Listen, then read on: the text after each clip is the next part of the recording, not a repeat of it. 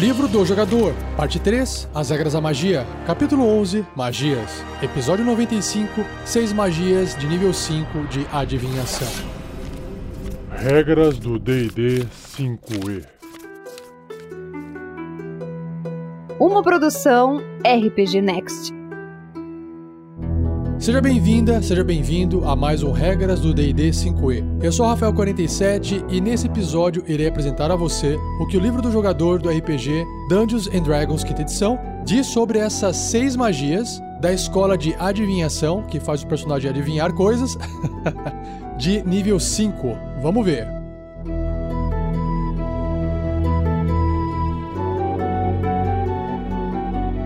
Seja você também um guerreiro ou uma guerreira do bem.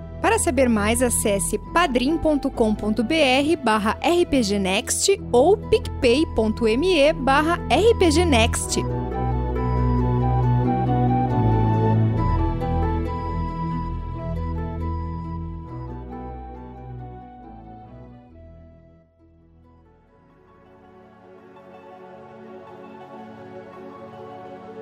A primeira magia da lista do cast de hoje é a Commune, que é comunhão. A magia de quinto nível de adivinhação, ela pode ser feita como um ritual, ou seja, você gasta 10 minutos a mais do tempo total ali da magia e você não precisa gastar um espaço de magia do personagem. Ele não fica cansado. Então, o tempo de conjuração dessa magia é de 1 minuto. Então, se você fizer com 11 minutos, não gasta espaço de magia. Só que aí você faz como um ritual, né? Fica lá demorando um tempinho. O alcance é pessoal e os componentes são verbal, somático e material. E o material é um incenso e um frasco de água benta ou profana.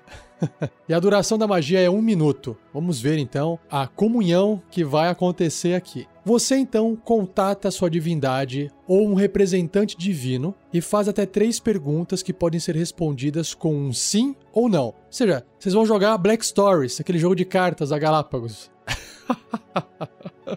Você deve fazer suas perguntas antes da magia terminar. Você recebe uma resposta correta para cada pergunta. Então, olha só, um minutinho aqui é pouco tempo, hein? Seres divinos não são necessariamente oniscientes, portanto, você pode receber incerto, entre aspas, com uma resposta. Se uma pergunta que diga respeito a uma informação além do conhecimento da divindade. Às vezes ele não sabe responder se aquilo é certo, se é errado, se é sim ou não, e aí fica no incerto. Em caso de uma resposta de uma única palavra puder levar ao engano ou contrariar os interesses da divindade, o mestre pode oferecer uma frase curta como resposta no lugar. Tipo, é para dar uma explicaçãozinha a mais ali para não ficar uma coisa tão confusa, né? Se você conjurar essa magia duas ou mais vezes antes de terminar um descanso longo, ou seja, durante o dia corrido, existe uma chance cumulativa de 25% de cada conjuração depois da primeira que você fez ter um resultado aleatório. E aí o mestre faz essa jogada secretamente. Então, por exemplo, você fez essa magia uma segunda vez. E aí eu vou rolar um dado aqui, pode ser um D4, né? Porque 25% é um quarto. Se cair um, é, eu vou dar uma resposta aleatória. Pode ser sim, pode ser não, pode ser incerto, mas não é o que o personagem espera ouvir, não é a verdade, tá? E aí o jogador não pode ficar sabendo disso. Se ele fizer uma segunda vez a magia no mesmo dia, quer dizer, uma terceira vez, né, a segunda seguida depois da primeira, ele vai ter 50%. Numa terceira vez, depois da primeira, 75%. E claro que na quinta vez, que é a quarta depois da primeira, que ele estiver fazendo essa magia, é 100% aleatório. Não tem mais como você fazer essa comunhão de forma objetiva, tá?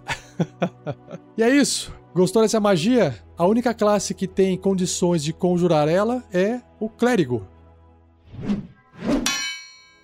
Próxima magia se chama Commune with Nature, que é comunhão com a natureza. É uma magia de quinto nível de adivinhação. Ela também pode ser feita como um ritual. O tempo de conjuração dela é de um minuto. O alcance é pessoal, componentes verbal e somático e a duração é instantânea. Vamos ver o que, ela faz. Só que em vez de você comunhar, talvez com um ser divino igual à magia anterior, aqui é algum ser da natureza. Deve ser muito parecida a magia, né? Olha só. Você momentaneamente se torna uno com a natureza e ganha conhecimento do território ao seu redor. Ao ar livre, a magia lhe oferece conhecimento do terreno até 3 milhas de você. Isso dá mais ou menos 4,5 km. Em cavernas e outras formações subterrâneas naturais, esse raio é limitado a 300 pés, 150 metros. Claro, né? Porque ali está bloqueando um pouco essa comunicação com a natureza. A magia não funciona onde a natureza foi substituída por construções, como em masmorras ou cidades. É importante isso. E você instantaneamente adquire conhecimento de até três fatos à sua escolha sobre qualquer dos assuntos a seguir, relacionados à área. Então, quais são os assuntos que você vai adquirir informação? Terrenos e corpos de água, plantas, minérios, animais e povo predominante, celestiais, fadas, corruptores, que são os fiends, elementais ou mortos-vivos mais poderosos, influência de outros planos de existência e construções. Então você está realmente sentindo tudo isso através da natureza. Por exemplo, você poderia determinar a localização de um morto-vivo poderoso na área, a localização da maior fonte de água potável e a localização de quaisquer cidades próximas com o uso dessa magia. Show, né? Curtiu? Saiba que as classes druidas e patrulheiros são capazes de conjurar essa magia. Próxima magia tem o nome de Contact Other Plane, que é contactar ou contato outro plano, no caso, contato extraplanar. É uma magia de quinto nível de adivinhação, que pode ser feita também como um ritual. O tempo de conjuração é de um minuto, o alcance é pessoal, componentes verbal e a duração é de um minuto. Então vamos ver o que, ela faz. Você contata mentalmente um semideus o espírito de um sábio morto há muito tempo ou alguma outra entidade misteriosa de outro plano. Contatar esse extraplanar inteligente pode distorcer ou até mesmo arruinar com sua mente. Uau! Quando você conjurar essa magia, faça um teste de resistência de inteligência com dificuldade 15. Se você falhar, você sofre 6d6, 6 dados 6 faces de dano psíquico e fica insano até terminar um descanso longo. Enquanto estiver insano, você não pode realizar ações, não entende o que as outras pessoas ou criaturas dizem, não pode ler e fala apenas coisas sem sentido. tá insano, né?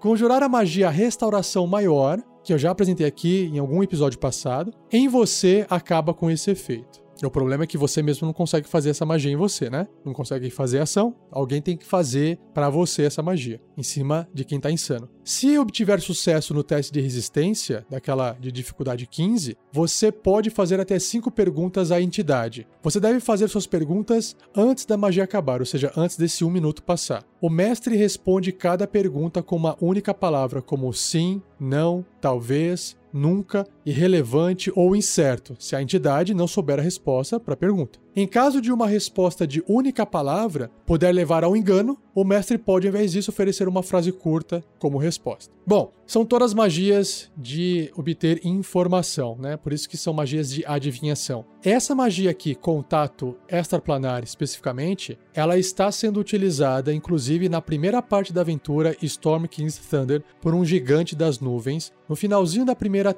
temporada. Se você ainda não ouviu, corre lá ouvir o Tarrasque na Bota dessa aventura, que você vai ver o que aconteceu com esse gigante quando ele tentou usar essa magia para contatar uma entidade de outro plano. Ouça lá que você vai dar risada.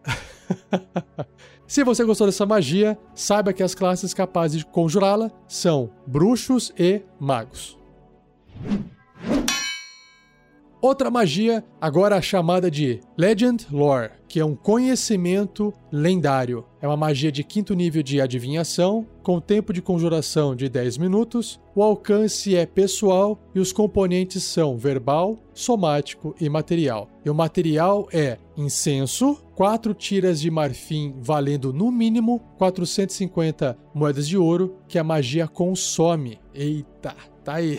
mais uma magia que vai custar caro. A duração é instantânea. Vamos ver. Então, nomeie ou descreva uma pessoa, local ou objeto. A magia traz à sua mente um breve resumo do conhecimento significativo sobre a coisa que você nomeou. O conhecimento deve consistir em contos atuais, histórias esquecidas ou até mesmo conhecimento secreto que nunca foi amplamente divulgado. Se a coisa que você nomeou não for de importância lendária, você não recebe qualquer informação sobre ela. Quanto mais informação você possuir sobre a coisa, mais precisa e detalhada será a informação que você receberá. Nossa, é meio vago isso, né? Imagina a saia justa que o mestre pode ficar e não passar a informação direito. Mas vamos lá. A informação que você aprende é precisa, mas pode ser redigida em linguagem figurada. Por exemplo, se você possuir um misterioso machado mágico na mão, a magia pode proporcionar essa informação do tipo assim, ó: Ai do malfeitor cuja mão toca o machado, até mesmo seu cabo corta a mão dos malignos. Só um verdadeiro filho da pedra, adorador e adorado de Moradim, pode despertar os verdadeiros poderes do machado e apenas com a palavra sagrada, Rudnog, nos lábios. Então, tá vendo que a mensagem está sendo passada de forma figurada, como se fosse um poema, uma espécie de charada. Essas magias que deixam aberta a interpretação dos jogadores do mestre, eu confesso que são as mais difíceis, né? Porque às vezes o mestre não pode passar muita informação que não estrague a aventura, mas também não pode deixar de passar uma informação que o jogador tem direito de receber porque ele está fazendo essa magia. Então tá aí, são magias que eventualmente sim os jogadores vão acabar pegando para quem quiser pegar, e aí vão usar isso a favor deles, e o mestre vai ter que saber lidar com isso. E quais são as classes que têm essa capacidade de escolher essa magia? São os bardos, os clérigos e os magos. Indo agora para a penúltima magia do cast de hoje, nós temos uma aqui de um nome bem estranho. É a Rary's Telepathic Bond, que é a ligação telepática de Rary.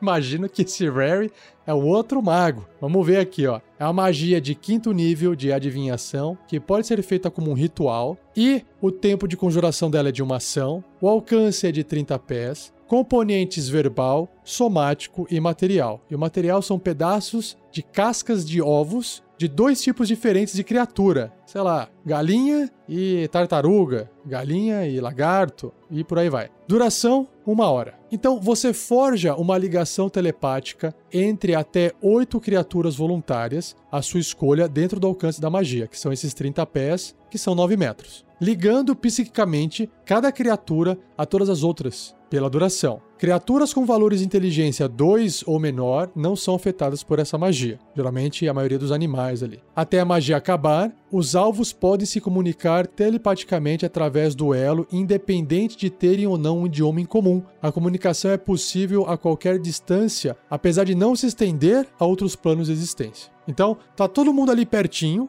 a magia é feita e ela vai durar uma hora. Depois todo mundo pode se afastar, que a magia continua funcionando e todo mundo pode se comunicar e entender os outros independente do idioma que fala. Basicamente, a galera tava ali perto compartilhando ali um aplicativo, instalando o aplicativo no celular, e aí eles se afastam, eles estão ali com o toque ali usando o celular para falar um com os outros, né? Mais ou menos é isso.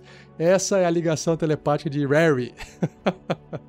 Então tá aí, uma magia para fazer o pessoal se comunicar. Gostou? Saiba que é uma magia para quem quiser ser um mago. E a última magia do cast se chama Scrying, que é vidência ou uma forma de espionagem, ou vigia, algo do tipo. Bom, é uma magia de quinto nível de adivinhação, com tempo de conjuração de 10 minutos, o alcance é pessoal e os componentes são verbal, somático e material. E o material é um foco valendo, no mínimo, mil moedas de ouro, com uma bola de cristal, espelho de prata ou fonte cheia de água benta valendo, no mínimo, mil moedas de ouro. Né? Que aí tem que valer mil moedas. Duração, concentração, até 10 minutos. Então, pelo menos, não gasta esses, essas mil moedas de ouro, né? Você só tem que ter esse objeto com esse valor e não vai ser consumido pela magia. Beleza. Bom, você pode ver e ouvir uma criatura em particular, a sua escolha, que esteja no mesmo plano de existência que você. Ah, lembrei. É basicamente uma bola de cristal. O olho lá do Saruman, né? Aquela bola de cristal do Saruman no Senhor dos Anéis. Eu esqueci o nome daquele objeto. Deixa aí no, nos comentários. O alvo deve realizar um teste de resistência e sabedoria, que é modificado de acordo com o quão bem você conhece o alvo e o tipo de conexão física que você tem com ele. Se um alvo souber que você está conjurando essa magia, ele pode falhar no teste de resistência voluntariamente, se ele quiser ser observado. Beleza. Então aqui a magia apresenta uma pequena tabela que mostra um modificador de resistência e o conhecimento que você pode obter dependendo da proximidade que você tem com o alvo. Então, por exemplo, ó, se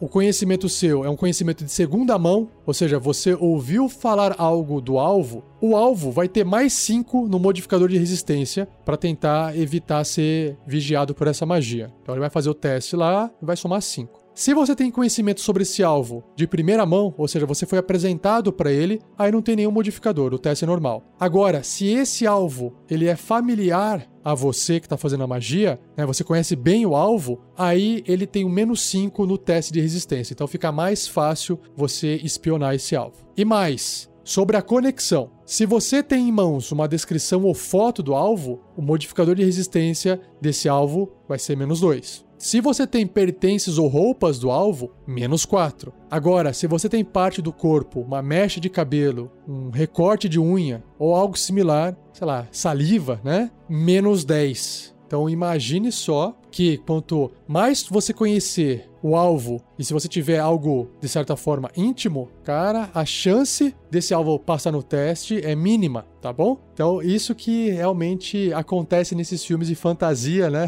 Onde o pessoal tá usando a bola de cristal ou fazendo uma magia para espionar a outra, tá usando lá objetos, tem um caldeirão ali na frente e usa esses objetos, bem bruxaria mesmo, né? Legal.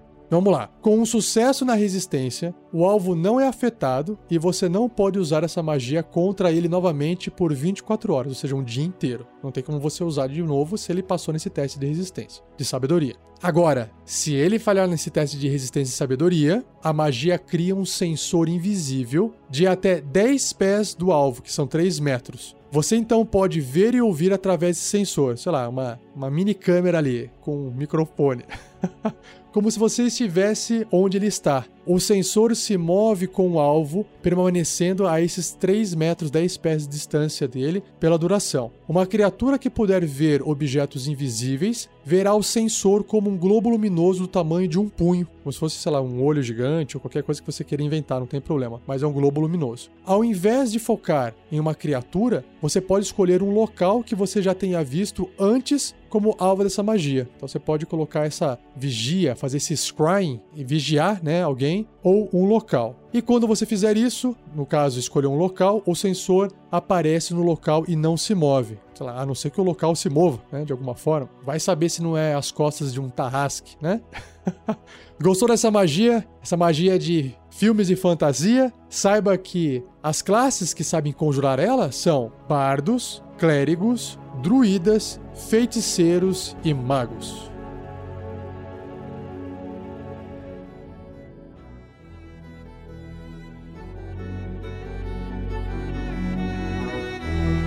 E assim eu encerro mais um episódio do Regras do D&D 5e. Espero que você tenha curtido, tenha gostado. Se você gostou, compartilhe com seus amigos. Se você não gostou, compartilha também, porque sempre é bom.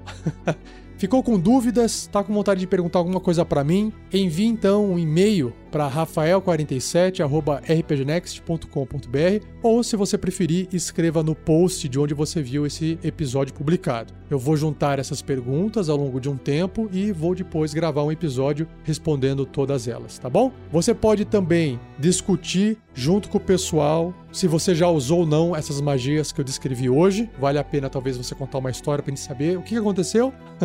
Deixa aí registrado. A gente sempre gosta de ler histórias dos outros, né? Não posso deixar aqui de agradecer novamente o editor Gleico Vieira Pereira, que vem ajudando a RPG Next com as edições do Regras do D&D 5e até esse momento. Muito obrigado, Gleico. E mais uma dica para vocês. Se vocês puderem comentar com seus amigos e amigas que geralmente não conhecem ou não têm o hábito de ouvir podcasts, para eles procurarem por RPG Next no Spotify. Eles vão descobrir que não só é fácil de nos ouvir, como também a gente tem vários outros podcasts que vão além desses episódios de regras de sistema do D&D 5e. Dá uma conferida lá, RPG Next no Spotify, tá bom? E não perca o próximo episódio, onde irei abordar quatro magias de nível 5 da Escola de Encantamento. Beleza? Um muito obrigado, um abraço, então até o próximo episódio.